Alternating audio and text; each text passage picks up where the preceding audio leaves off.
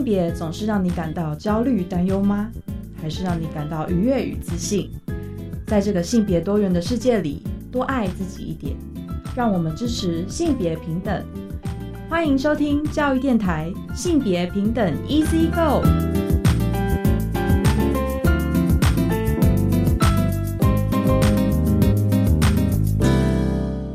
欢迎再回到教育电台性别平等 Easy Go，我是玛丽。不知道大家这一拜过得好吗？这个月啊，其实进入了一个性别友善的大月份哈，就是我们之前大八卦有跟大家介绍的，十月二十九号呢，在台北有台湾同志大游行哦。那其实，在十月二十八号的晚上哈，就是前一天，呃，在西门町呢会举办跨性别游行哦。其实也欢迎大家可以一起共襄盛举哦。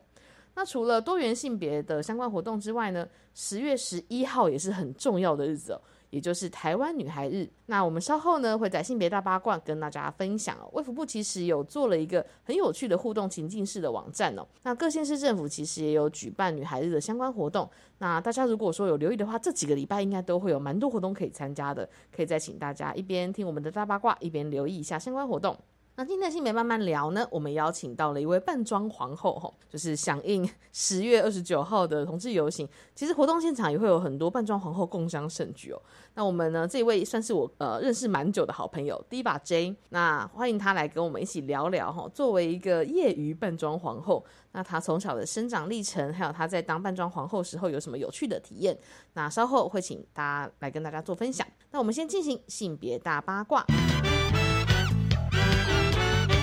性别大八卦，今天的性别大八卦要跟大家分享的新闻呢，是关于十月十一号台湾女孩日的相关新闻。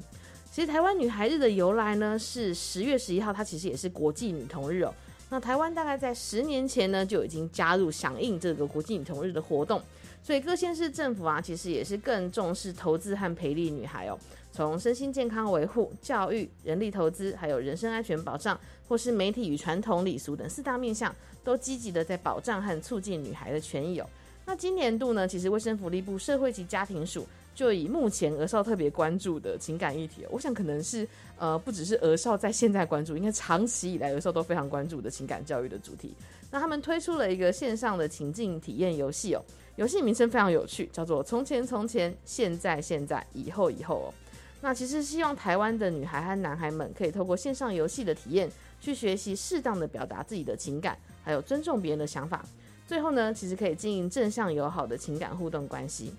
那社家属呢，其实也表示这套游戏其实有三个哦，三款游戏内容，包含冒险篇、解救篇，还有结伴篇。那其实呢，他们在九月二十三号已经发布了游戏前导预告片，也算是当时候就为了台湾女孩日的活动开启一个序幕哦。那这个游戏的主角叫做帕斯塔哈，他其实是一个被绘本作家创造出来的角色。那他还没有开始发展自己的故事。那他因为很希望可以结交不同的朋友。不经意的去穿越了从前从前的这个通道，然后就展开了一场冒险哦，所以其实非常的有趣。那这个活动呢，其实有一个网站哦，大家可以在那个网站上面去体验这个游戏的内容。那这个游戏里面有三款情境游戏，然后三部的精彩短片，还有四场的试玩活动。那我们这边呢，其实也可以跟大家稍微介绍一下它网站的内容。它的网站其实有点像是吼，从一个公主不乖，脑洞大开，就是这种故事来，呃，就是有点像你可以操控这个故事角色的人人物的走向和发展哦。所以其实我觉得在情感教育的面向，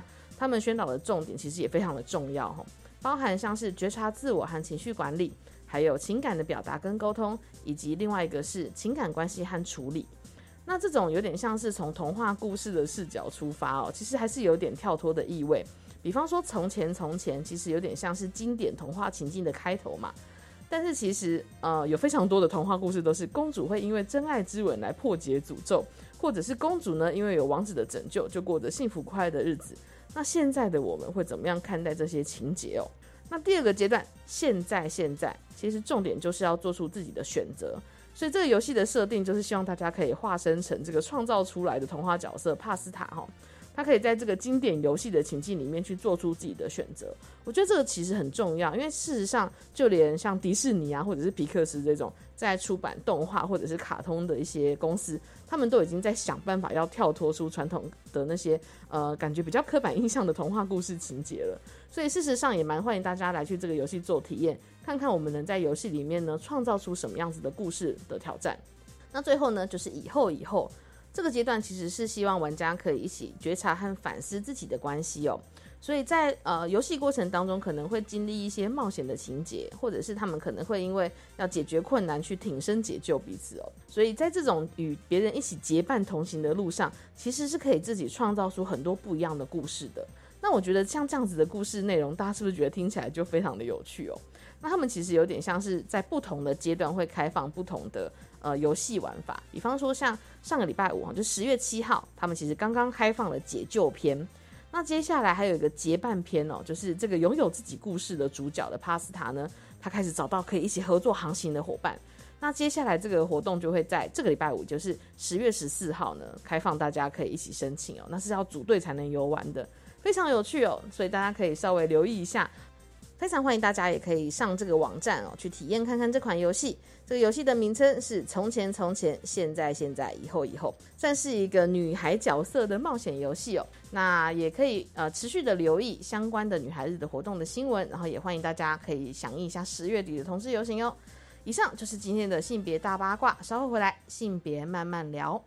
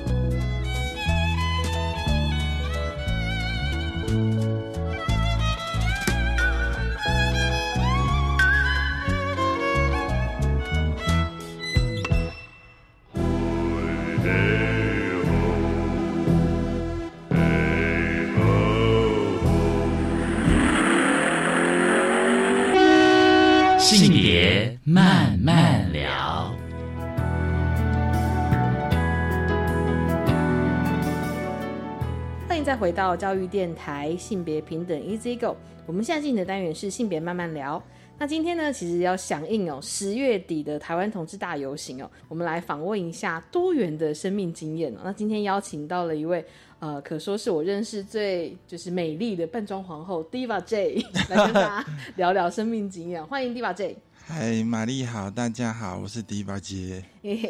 那非常开心哈，今天可以邀请到好友来一起跟大家聊天。那其实大家应该会蛮好奇，不知道收音机前面的听众有没有看过就是扮装皇后的表演？对，那其实都是非常华丽，然后非常妖艳的。所以其实当我就是。呃，真实的在那个就是比如说游行的场合，看到朋友上台粉墨登场，然后扮装皇后的气势演出，我自己是觉得很惊讶。那我就也就是心中默默的好奇，就是那个你怎么走上扮装皇后之路的？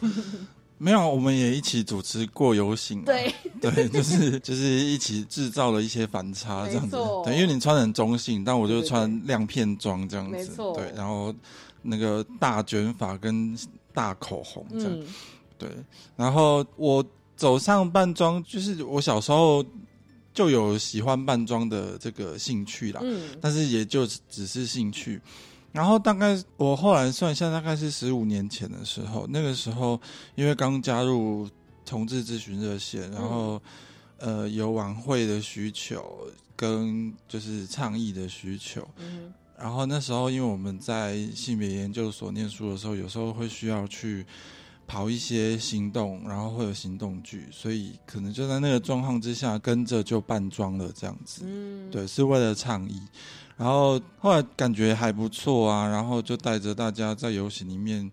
就是开开心心的这样。所以那时候也就在游行的时候，就自然而然每年游行就会扮装这样子。对，所以其实有点像是小时候会想要呃做一些不同的装扮，可是真的那个皇后的灵魂是在你进入性别圈之后才激起来的感觉。就小时候没有这种公开的的展演的状态。对，小时候就是自己在房间里面玩，然后但是长大之后就是变成你真的要盛装打扮这样子，要自己去找衣服、找假发，然后就是一些道具啊，然后想你的表演这样子。因为本来一开始的扮装只有主持而已，但后来也延伸到了表演。因为其实你要说到扮装皇后的话，其实现在台湾全台湾很多扮装皇后。嗯。对，有一个电影，以前的一个很知名的扮装皇后的电影，叫做那个《沙漠妖姬》啊，对对对，他就有一句名言叫做，就是傻孩子，现在的好男人越来越少了，但是扮装皇后只会越来越多，就这样。对，所以所以全台湾其实有很多扮装皇后，如果你你有兴趣的话，你可以去参加某些周末就会有一些夜店里面会就会有扮装皇后的表演，这样子。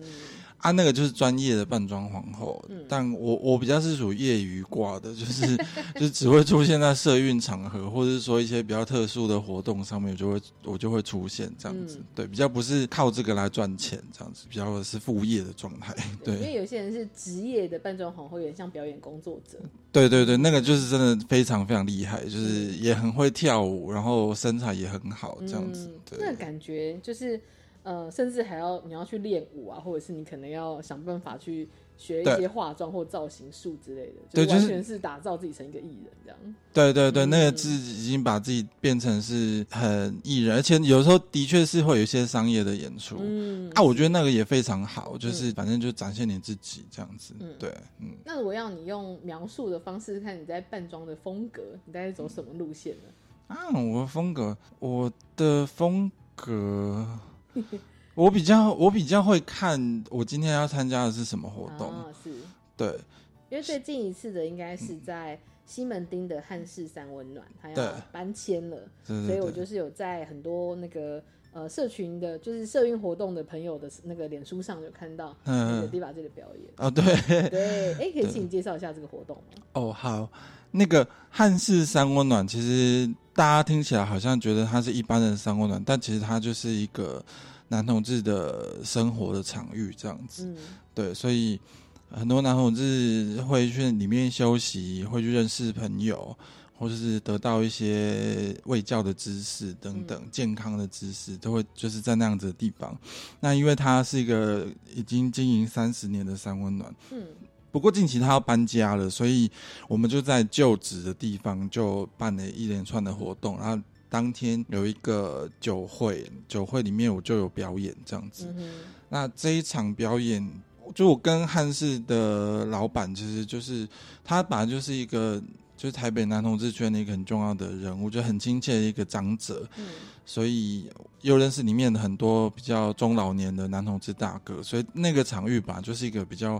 复古的状态，所以当我接下来这场演出的时候，我就会设想它就是一个大家同欢，然后就是听一些表演是大家都很熟悉的的音乐，嗯，所以它就设定为一种类似西门町红包场的演出，对，就会听到邓丽君的歌啊，然后翁倩玉的歌啊这些，或者是说以前。民国七十几年流行的那些少女的歌，就是类似这样的复古的东西。但是，比方说像一些呃比较年轻的表演邀约，或者说在一些呃比较小的酒吧那种的，就是它是更强调于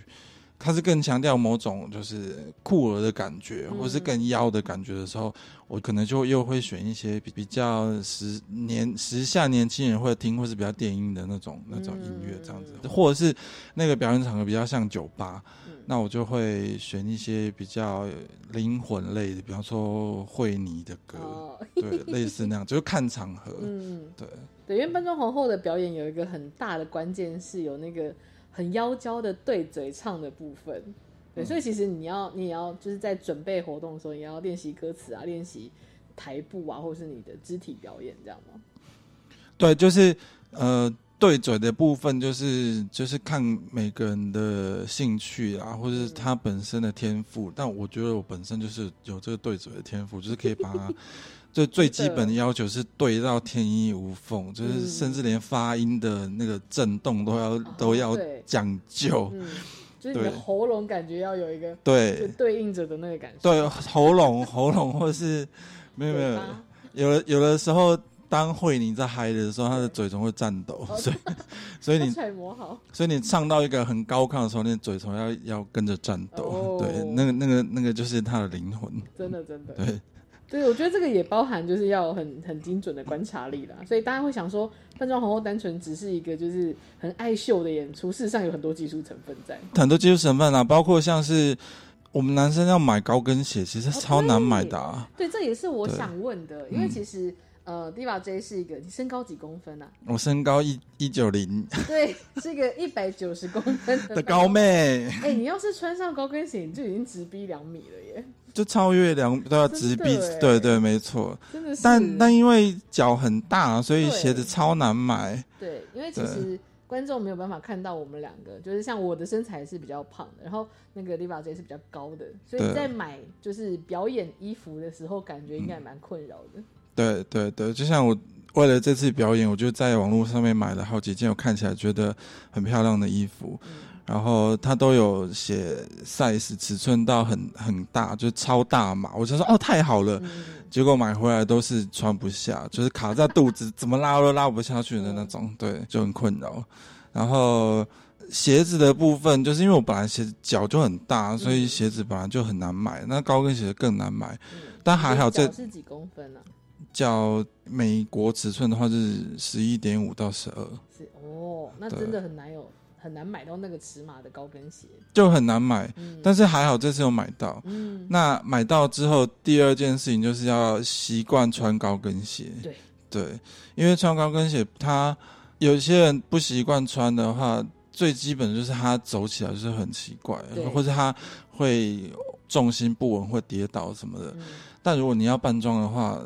这些最基本的错误都不能发生。我我对我自己的要求啦，不是不是每个人都这样。就是想说是业余的结果，超级 自我要求很高哎。就是最基本都不能发生。然后还有就是踩上高跟鞋之后的站姿，就是就是得要不一样。你就是得要挺，或是或是某某几个身体的区域就是要用力，你才会站得很美这样子。对。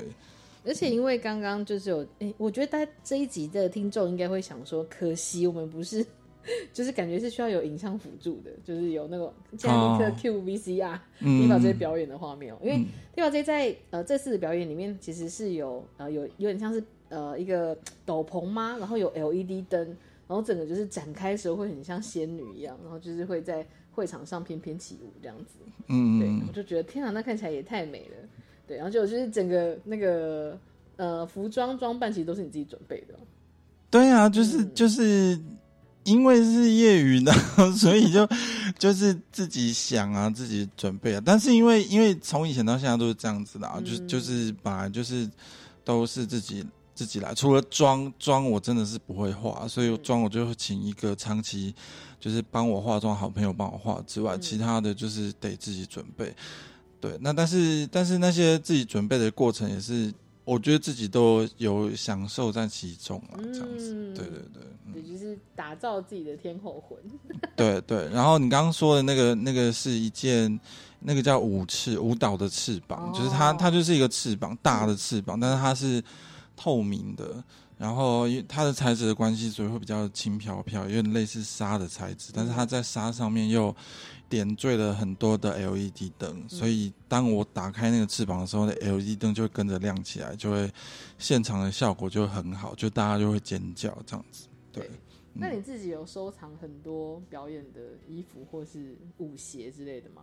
呃，就是历年来，如果我是自己买的的东西，我可能就会收藏着这样子。比方说，是租的这样。对啊，有些可能是租的嘛。那那如果不是租的，比方说假发，假发就蛮多顶的。嗯嗯嗯。然后呃，最多是一些其他的饰品啊，手环。那因为扮装皇后她要求的就是舞台效果嘛，所以她很多的，比方说手环啊、耳环啊。戒指啊，都要很大又很很亮这样子，对，所以那些就是都保留着。那像高跟鞋或者假发就好几顶这样子，对对。所以如果说大家就是对于扮装皇后这个就是表演形态有热衷的话，其实要准备东西还不少。对啊，有各种给息。嗯嗯嗯，对。那呃，其实我们也会，我自己也会蛮好奇，就是像刚刚 Diva J 有讲到，可能小时候就是会偷偷在房间里。呃，玩扮装，然后感觉应该是小时候也会有一些在性别气质或者是自己的性别的探索，对啊。那我会蛮期待我们在下个段落可以来跟对吧？直接继续聊聊一个扮装皇后，又是一个非常美丽的舞台上的皇后，小时候是怎么样子的心态。好，那我们休息一下，稍后回来。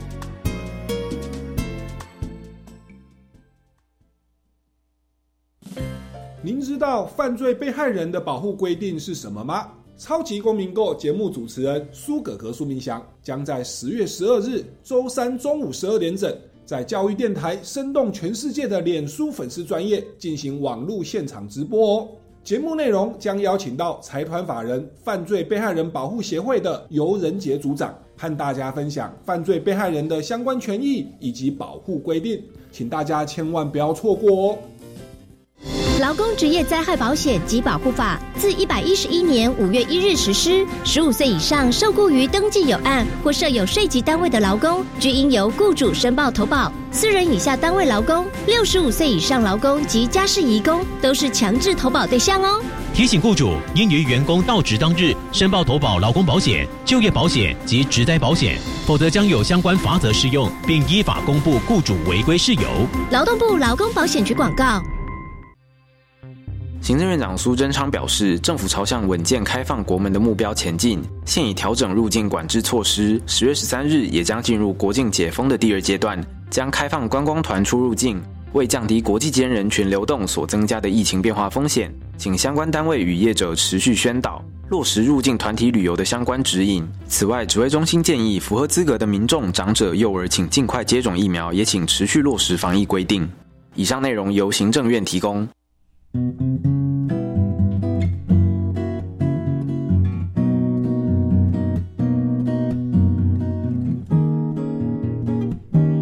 是苏命苏米恩，你现在收听的是教育电台。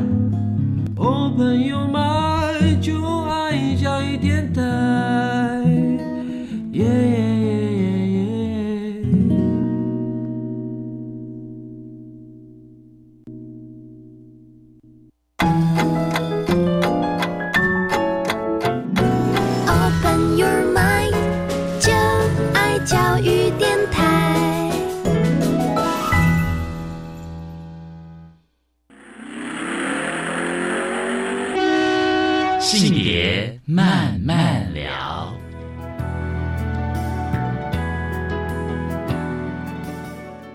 回到性别慢慢聊，我们今天邀请到扮装皇后 Diva J 来跟我们分享哦，她的就是呃扮装的故事，还有这一段呢，想要跟 Diva J 来聊聊小时候的故事哦。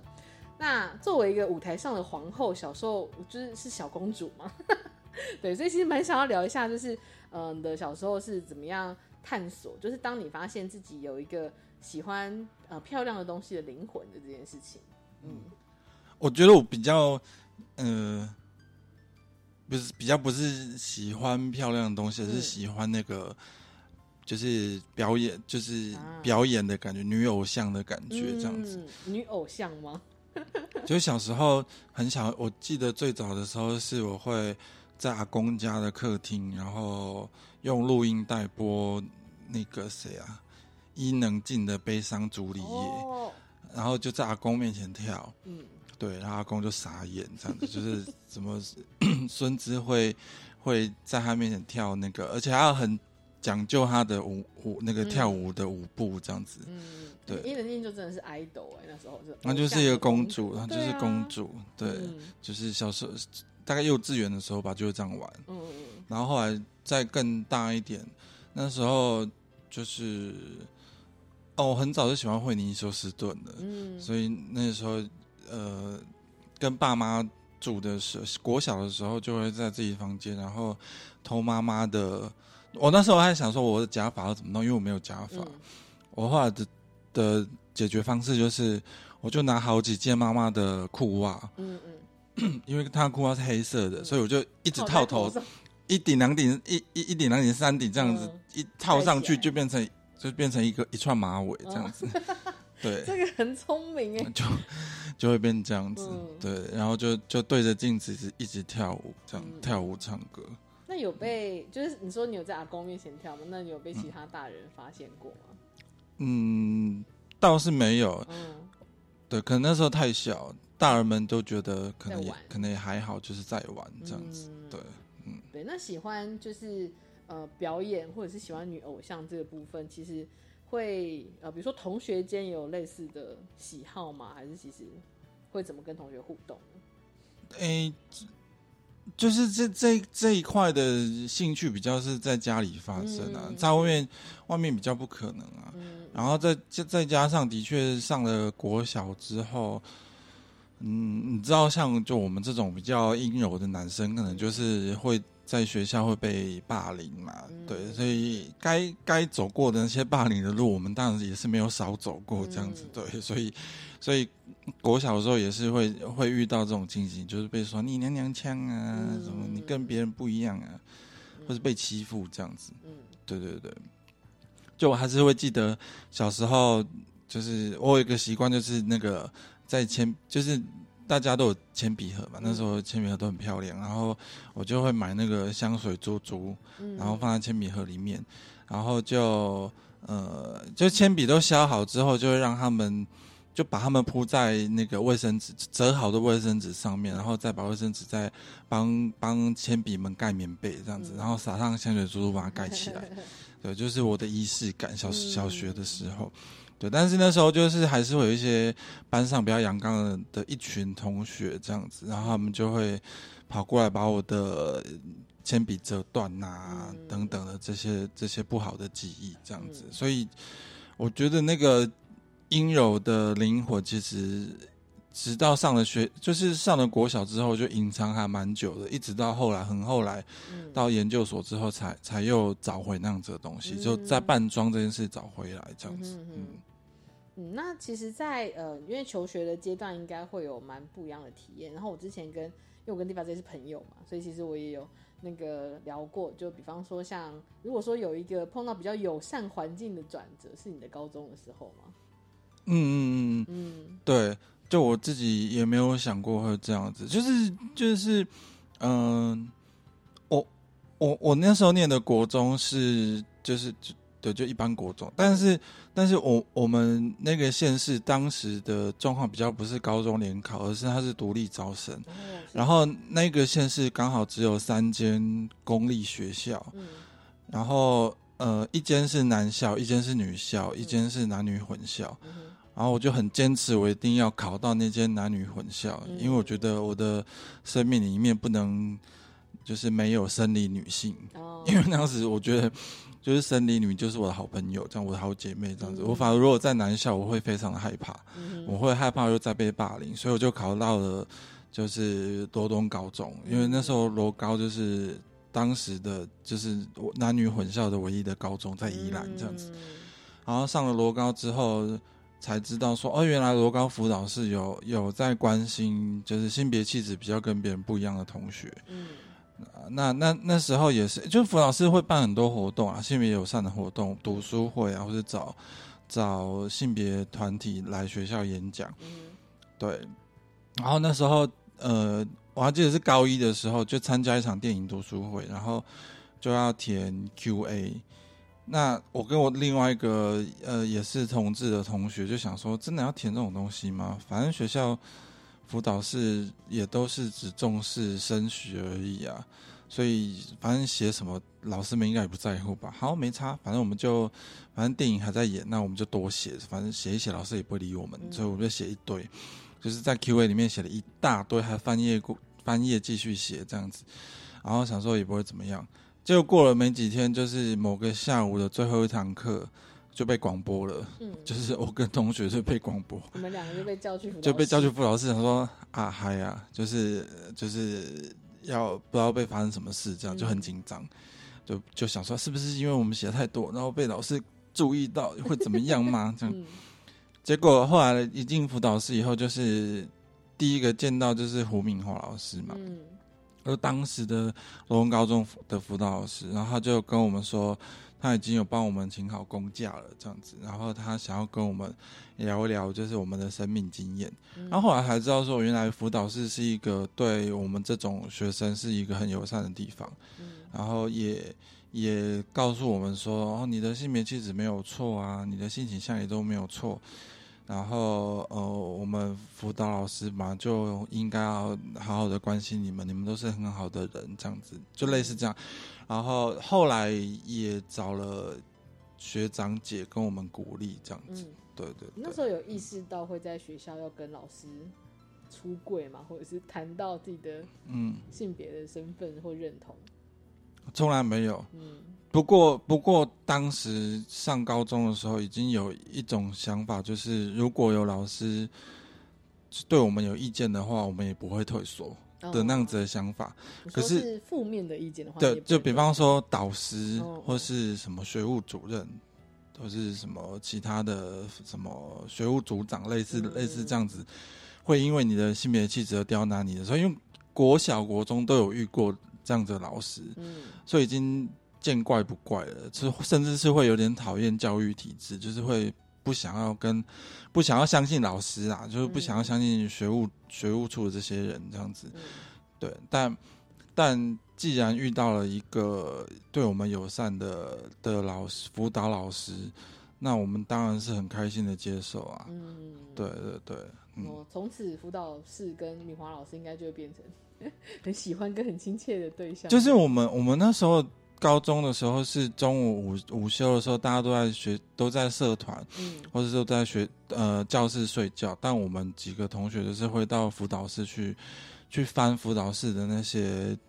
呃，同志友善的书籍，嗯，对，然后在辅导室聊天这样子，对，嗯，因为我觉得有些时候我们在分享的时候，会有一些老师提到，就是要怎么样，比方说有观察到学生可能有不同的性倾向，但是到底怎么做会比较好，然后我们都会讲说，其实你展现出友善，比方说在桌上放个彩虹旗啊什么的，然后展现出友善的态度，其实同学也有可能会就是不会一直很防备，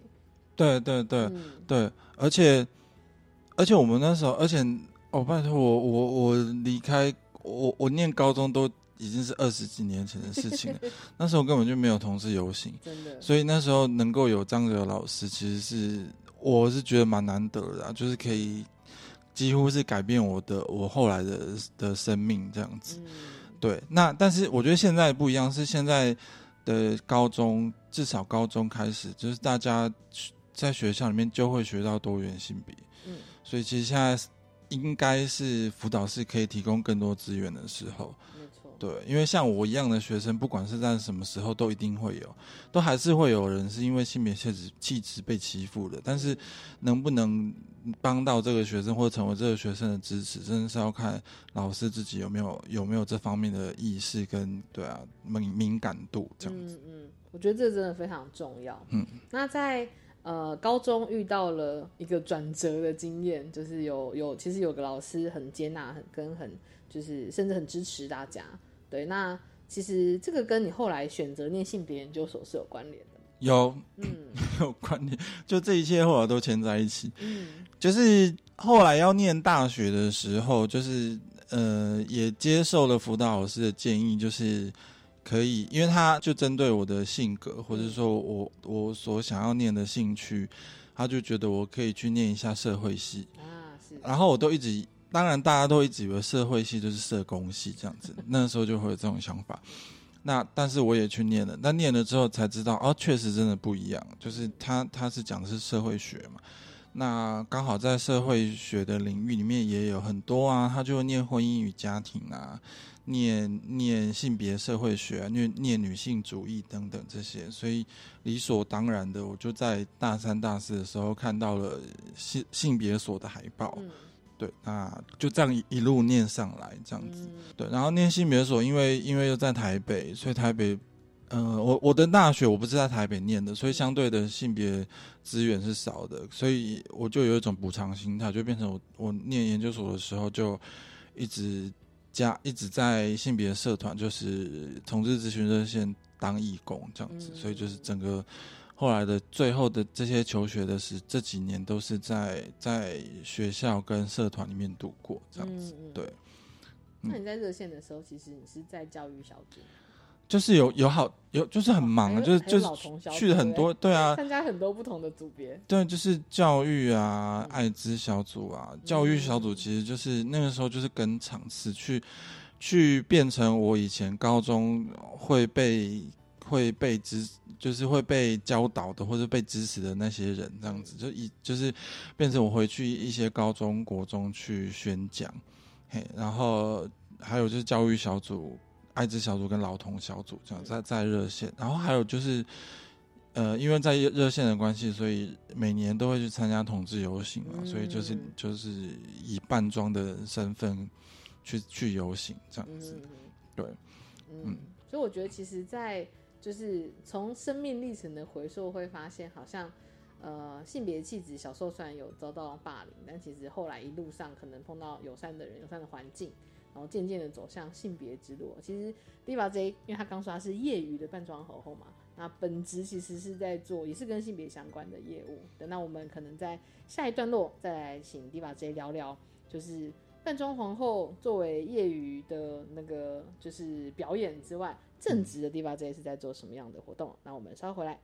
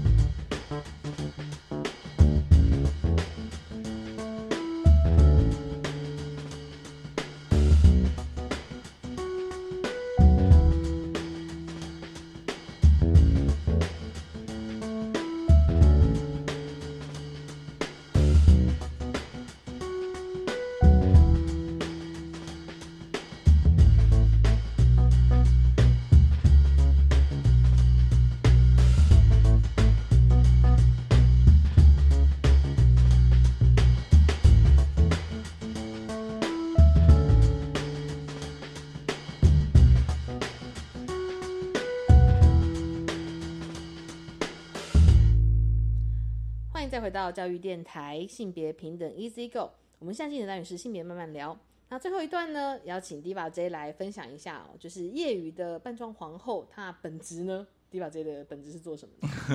诶，我的我现在的正职是在做那个，就是政府的艾滋相关业务啦，就所以我是在卫生局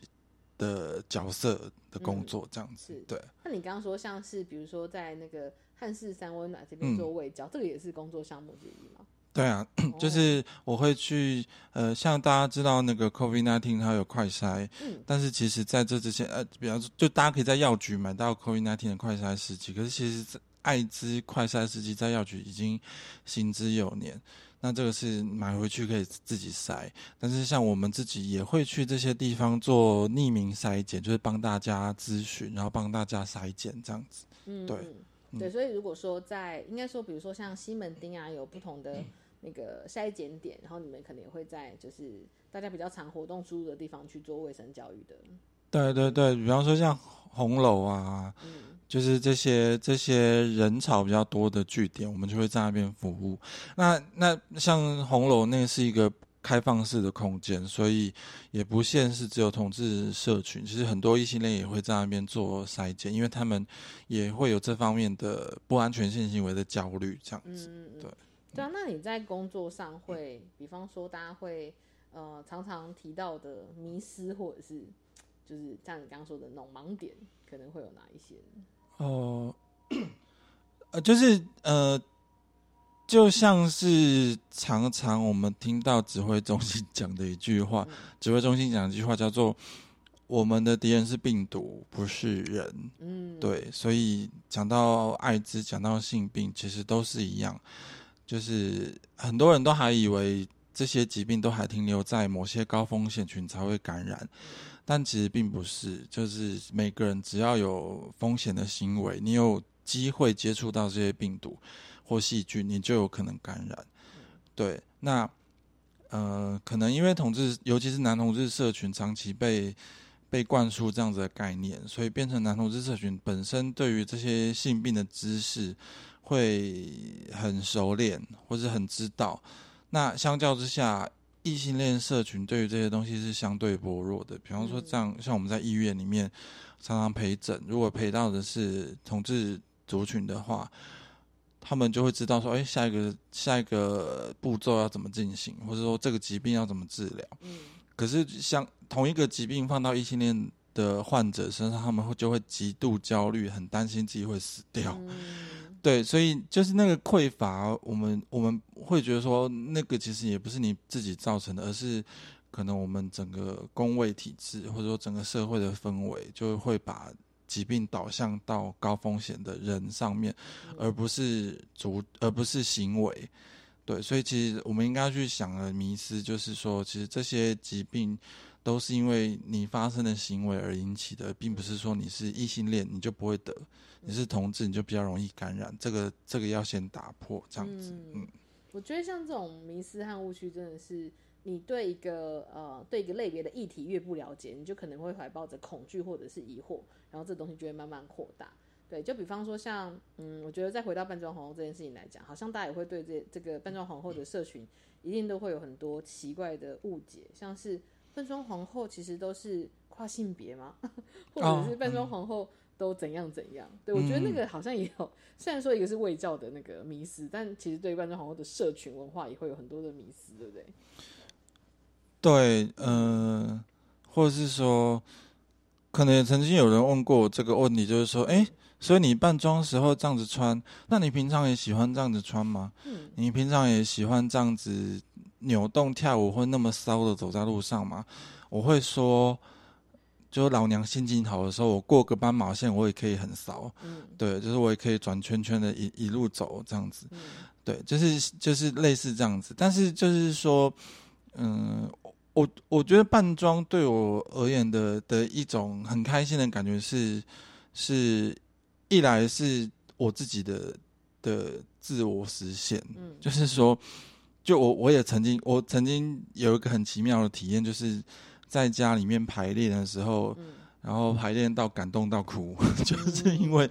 就是因为我会觉得说，就是那个性别流动的感觉，就是某一刻我觉得我好像变成真的女生了，哦，等，或是我觉得那个温柔已经跑，已经灌满我全身的感觉，那个感动会让我想要落泪。那是一点，就是那那那个是一种很很高的愉悦啊。另外一个感觉是，就是当你在扮装，你很夸张的走在游行的现场的时候，你用很夸张的姿势或很夸张的语言去面对大家的时候，其实大家是开心的。嗯，因为不是每个人有勇气像你一样扮装，虽然他们想，可是他可能没有办法。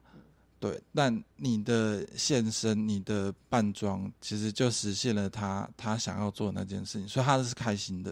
然后你看到他的眼神之后，你就知道说，那个、那个、那个就是很真实的回馈，这样的。所以很多人喜欢扮装，是因为也乐于扮装，是因为是因为很多其是因为更多人他们是没有办法像我们一样很那么自在做自己，而我们做自己某一部分也帮他实现他自己的愿望，这样子。嘿呀。对，我觉得其实这部分真的是会，嗯，就是像我自己在游行的场合看到扮装皇后出现，我会觉得超嗨的，有一种哇出现了，就是除了很亮丽，然后很很就是让你觉得视觉很有刺激感受之外，事实上我觉得有点像是，呃，这些人就是在你面前，然后他非常开心跟骄傲的展现自己的不一样的面貌，对，然后我觉得这部分其实真的会带给我很多的能量，嗯对啊，所以就是也完全可以了解迪宝姐刚说的那种。就是感觉有力量充满的那种，或者被温柔的，或者是我觉得很很正向、肯定的力量充满，都是有一样的感受。对啊，嗯，那呃，我也蛮好奇，就是呃，在比如说你过去在游行的时候，你说你有呃，就是我们曾经曾经一起主持过嘛，然后你也有曾经就是在应该是前导车上表演，对不对？嗯嗯嗯，对对对。那可能大家会就是呃，有去参加过游行的，应该都知道，比如说前导车附近应该也是会有很多人潮啊，或者是。那你站上舞台那一刻都没有怯场过吗？不会，就是就是那个是一种，就我们刚刚讲到那个开关打开关掉的感觉，到 on 跟 off 的感觉的模式。对对对，就是就是。通常都会经过这个模式，对，就是你你一站上那个前导车，音乐一放下去，你就是全开。你现在就是电源开启，你的任何一个动作都会。都会影响到下面的人，所以你就是让大家开心。当然你自己也是开心的，这样子。对，呃，有有一个经验也可以也可以分享，就是第二就是高雄同志游行，高雄已经好几次同志游行的某一次第二届的时候，那时候也是，就那时候在办，那时候在饭店化妆。可是其实那天蛮无理的，就是天气很热，高雄很热，然后然后又有点心情的关系不太好，然后就就偶服的状态很久，都已经化完妆了还在偶服，可是已经要出门了，然后出门前就刚好转电视转到哎美少女战士，然后就觉得哦就是那个整个被灵魂被召唤这样，就是完整的看完一集之后，就觉得就是就是全身充饱电源，所以就就坐上就走出全装走出饭店，然后坐上计程车，然后坐在计程车的时候，我的同伴就跟我说：“阿丽娜，你怎么都不讲话？”我说：“你让我冷静一下。” 然后所以到整理能量，对，所以到达目的地，然后把计程车门打开，脚跨出去的时候就。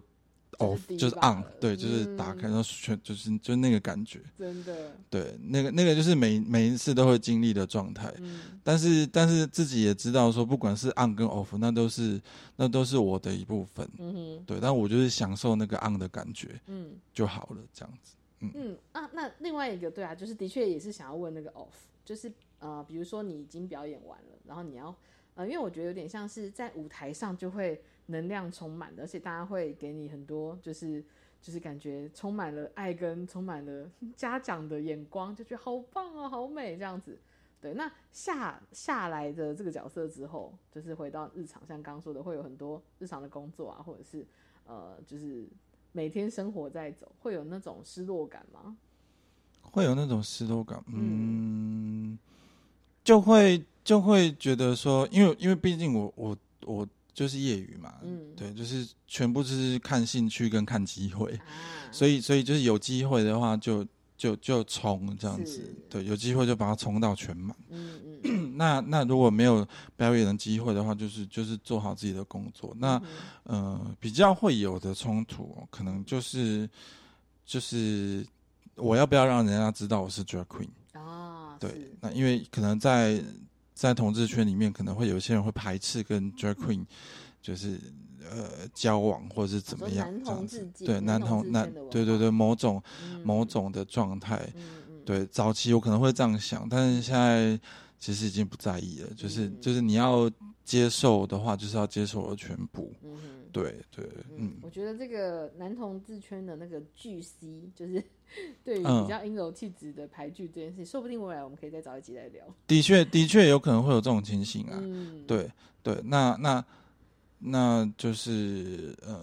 对，就是就看缘分。嗯，对，有有有有机会接表演的话，就是全力以赴啊。反正我自己也很喜很爽这样子。嗯对对对，嗯。对啊那今天其实非常开心，邀请到 Diva J 哈。然后我觉得过往我们在看表演，或者是其实像 Netflix 上也会有一些 Drag Queen 的一些综艺节目。对对对。但其实这些节目里面，呃，也比较没有机会真的去回溯到，当你要成为一个，比如说你要成为一个 Diva，你要成为一个 Drag Queen，在舞台上表演的时候，那扮装皇后的人生之前。走的这个慢慢的就是自己的的历程，我觉得也是比较少听见的，嗯所以其实非常开心今天那个地宝 J 跟我们分享，对这一段一路走来的路。好，那我们的哎，请我就是也提醒大家哈，十月二十九号，我们今年的台北呃会在台北办台湾同志大游行，是第二十届吧？对对对，今年是第二十届，所以就是时间快到了，那就是它其实就是固定。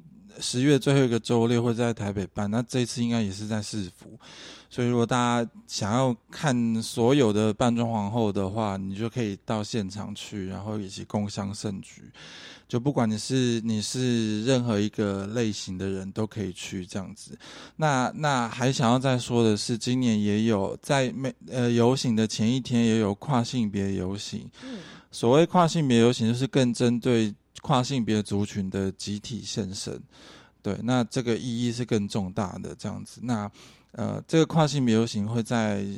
呃十月二十八号星期五的晚上六点半在红楼广场会开始走这个跨性别游行，也会很热闹。对啊，所以大家有兴趣的话，就是也可以也可以一起来参加，就是。参加完之后，大家应该会长出更多性别平权的概念，这样子真不错。那十月果然就是我们就是非常的彩虹的一个月份，对，是骄傲月，没错。那就十月二十八号的晚上，诶，跨性别游行在在西门红楼广场，红楼广场。然后十月二十九号呢，有团同大游行在市府出发，对对。那欢迎大家一起来共襄盛举啦。嗯，好，我们今天的节目就到这边，谢谢 Diva J，谢谢玛丽。谢谢，那我们也谢谢大家今天收听我们的节目喽，拜拜，拜拜。